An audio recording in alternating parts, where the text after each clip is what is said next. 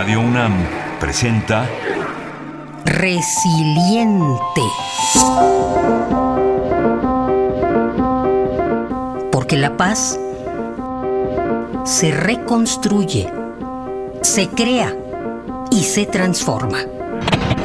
Resiliente, resiliente, resiliente.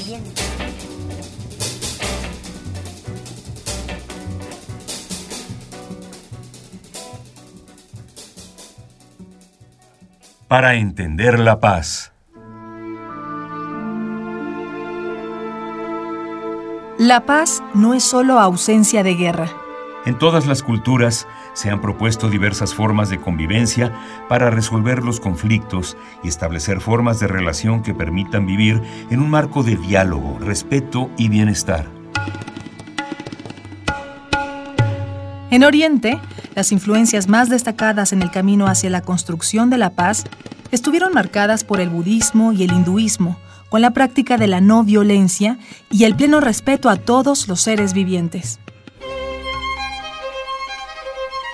En Occidente, la tradición griega y romana y posteriormente el pensamiento filosófico moderno permitieron la consolidación de planteamientos hacia la construcción de paz, tomando como base de este pensamiento la democracia y los derechos humanos. Naciones Unidas define la cultura de paz como un conjunto de valores, actitudes, comportamientos y estilos de vida que rechazan la violencia y previenen los conflictos a través del diálogo y la negociación entre los individuos, los grupos y los estados. Este enfoque también considera la práctica de la no violencia por medio de la educación, el diálogo y la cooperación.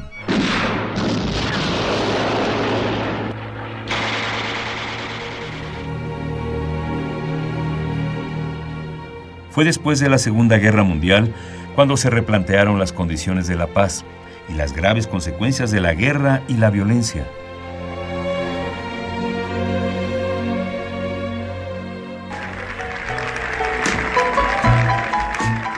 Y es en el siglo XX que figuras como Nelson Mandela, Gandhi, Martin Luther King o Rosa Parks hacen propuestas políticas basadas en acciones no violentas ante la opresión que vivían sus comunidades. Se trataba de actos de resistencia civil pacífica en los que se convocaba a miles de personas para realizar actos de boicot y reivindicación de sus derechos más elementales. Otro de los movimientos más destacados durante los siglos XIX y XX fue el de las sufragistas, quienes reivindicaban sus derechos a través de la protesta social y en algunos casos con actos de resistencia y confrontación.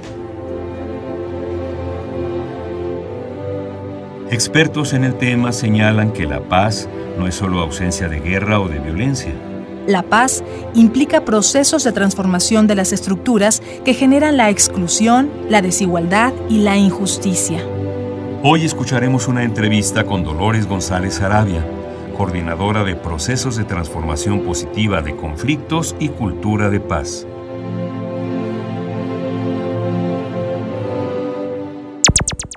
Llamo Dolores González Arabia. Actualmente soy coordinadora de procesos de transformación de conflictos en servicios y asesoría para la paz.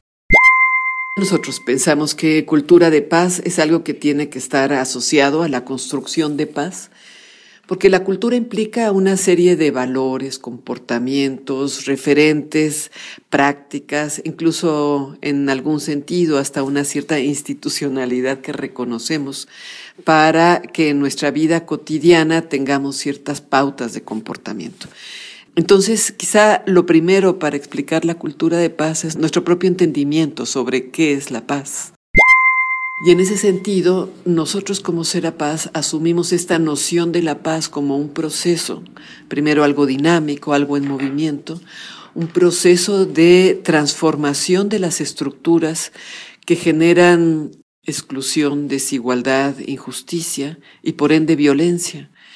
Y en la construcción entonces de relaciones sociales basadas en la equidad, la democracia, la inclusión, la ética pública allí en donde las relaciones permitan el ejercicio pleno de los derechos individuales y colectivos, es decir, formas de convivencia en las que la violencia no tenga cabida.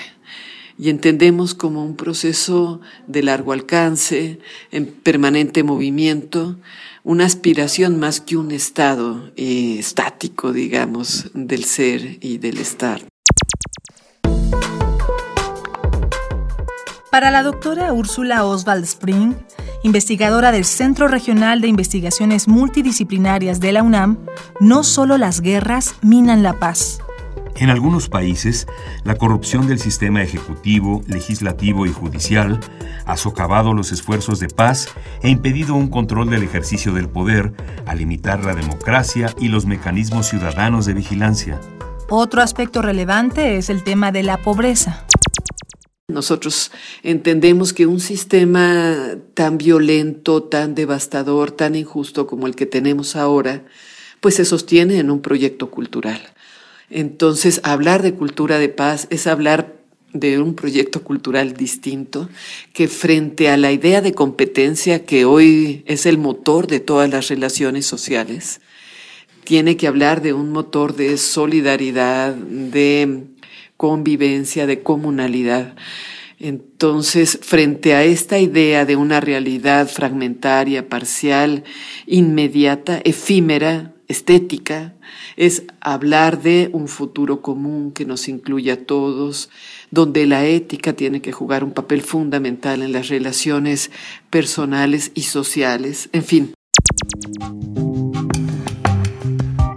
Informes publicados por Oxfam Internacional y Oxfam México en 2014 revelaron que las 85 personas más ricas controlaban tanta riqueza como la mitad más pobre de la población mundial.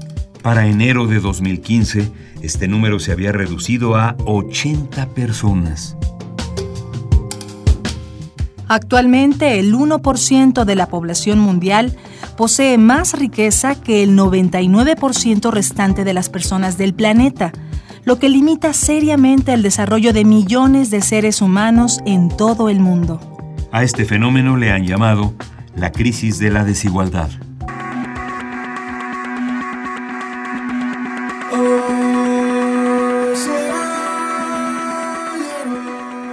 Ese tipo de cosas en esta batalla cultural son muy importantes. Y el otro campo, sin duda, para mí no voy a decir el determinante, pero el que si no se aborda, no se logra, es el económico, ¿no? Es todo este engarce entre la economía criminal y la economía formal, pero también la manera en que opera la economía formal, incluso legalmente, ¿no? Y es toda esta expoliación, no solo en la naturaleza, sino de las comunidades que viven en ella, la ganancia a toda costa, la precarización del trabajo, la migración. O sea, México es un país donde los trabajadores son informales, nómadas, precarios y en muchos casos ilegales.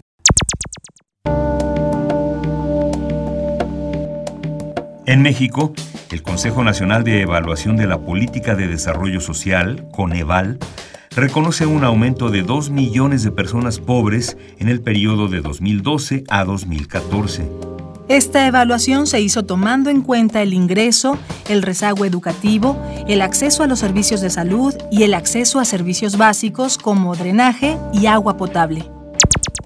Yo creo que es una tarea para todos nosotros el reconocer los signos de paz que existen hoy en México y el sí empezar a tener una acción que los visibilice, una acción comunicativa, una acción organizativa, una acción de movilización que visibilice estos esfuerzos.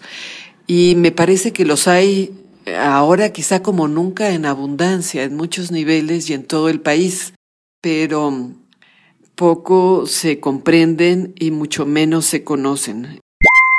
Hemos normalizado la violencia y asumido que vivimos con ella como un entorno de nuestra vida cotidiana al cual tenemos que aceptar y hemos cuestionado poco ese entorno y por tanto hemos buscado pocas alternativas quizá. Sin embargo, lo que te decía, hay una energía social, movimiento impresionante Y casi frente a cada hecho de violencia aparece una alternativa construida por otros actores en relación a la paz. Eh, mira, para explicar un poco, nosotros eh, trabajamos como Sera Paz la conflictividad que se deriva de esta violencia social en la que están engarzados los poderes formales del Estado con los poderes informales de la ilegalidad y la criminalidad en el país. De acuerdo con el reporte anual del Índice Global de Paz 2016, México ocupa el lugar 144 de un total de 162 países evaluados. Hay muchas personas trabajando muchos proyectos en la sociedad que están viviendo estos conflictos o estos contextos de violencia. Y en muchos casos se nos han acercado para adquirir algunas herramientas. Tenemos una escuela de paz y es una escuela que trata de generar algunas herramientas, desarrollar algunas habilidades para la construcción de paz. Entonces, este ha sido otro punto de acercamiento muy importante.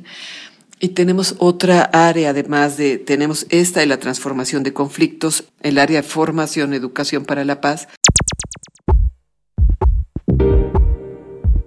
De acuerdo al Índice de Paz México 2016, el impacto económico de la violencia focalizado en delitos violentos constituye el 84% de las secuelas económicas que dejó la violencia en nuestro país durante 2015.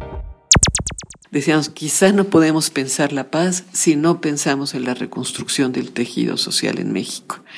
Y ahí donde hay mayor fragmentación es donde ha podido penetrar con mucho más facilidad. El tema es si podemos o no romper la impunidad que existe actualmente, el nivel de corrupción, colusión, etcétera. Pero ahí hay una parte. La otra parte, como decíamos, tiene que ver con toda esta parte de la reconstrucción del tejido social. Y ahí hay una inmensa cantidad de proyectos sociales en marcha, desde los mínimos de un colectivo en una comunidad, el que hace, el que teje, hasta grandes procesos de organización y articulación social que están en marcha en este país. Yo diría, ahí tenemos una energía y un aprendizaje histórico muy importante. Para la reconstrucción del tejido social hay que aportarle a eso de una manera fundamental. La otra es la democracia, El más reciente informe de Oxfam Internacional señala que la creciente desigualdad económica afecta gravemente a todo el mundo, ya que debilita el crecimiento y la cohesión social.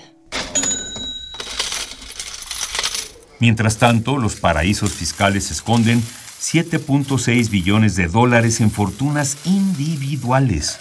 Una cantidad superior al Producto Interno Bruto de Reino Unido y Alemania juntos.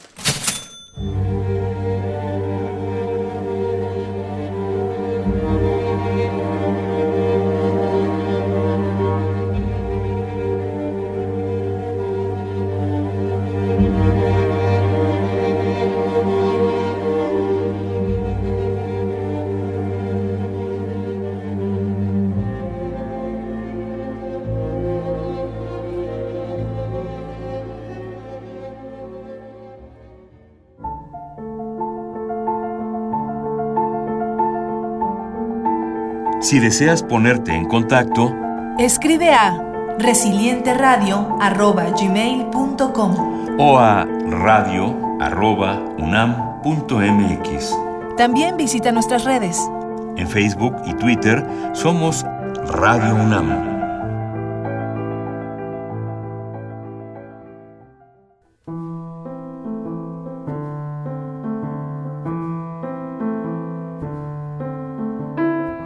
Idea original y guion, María Teresa Juárez.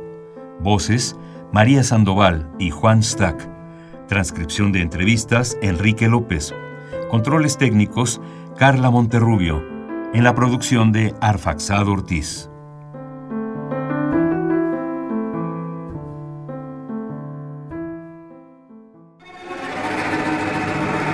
Radio UNAM presentó resiliente.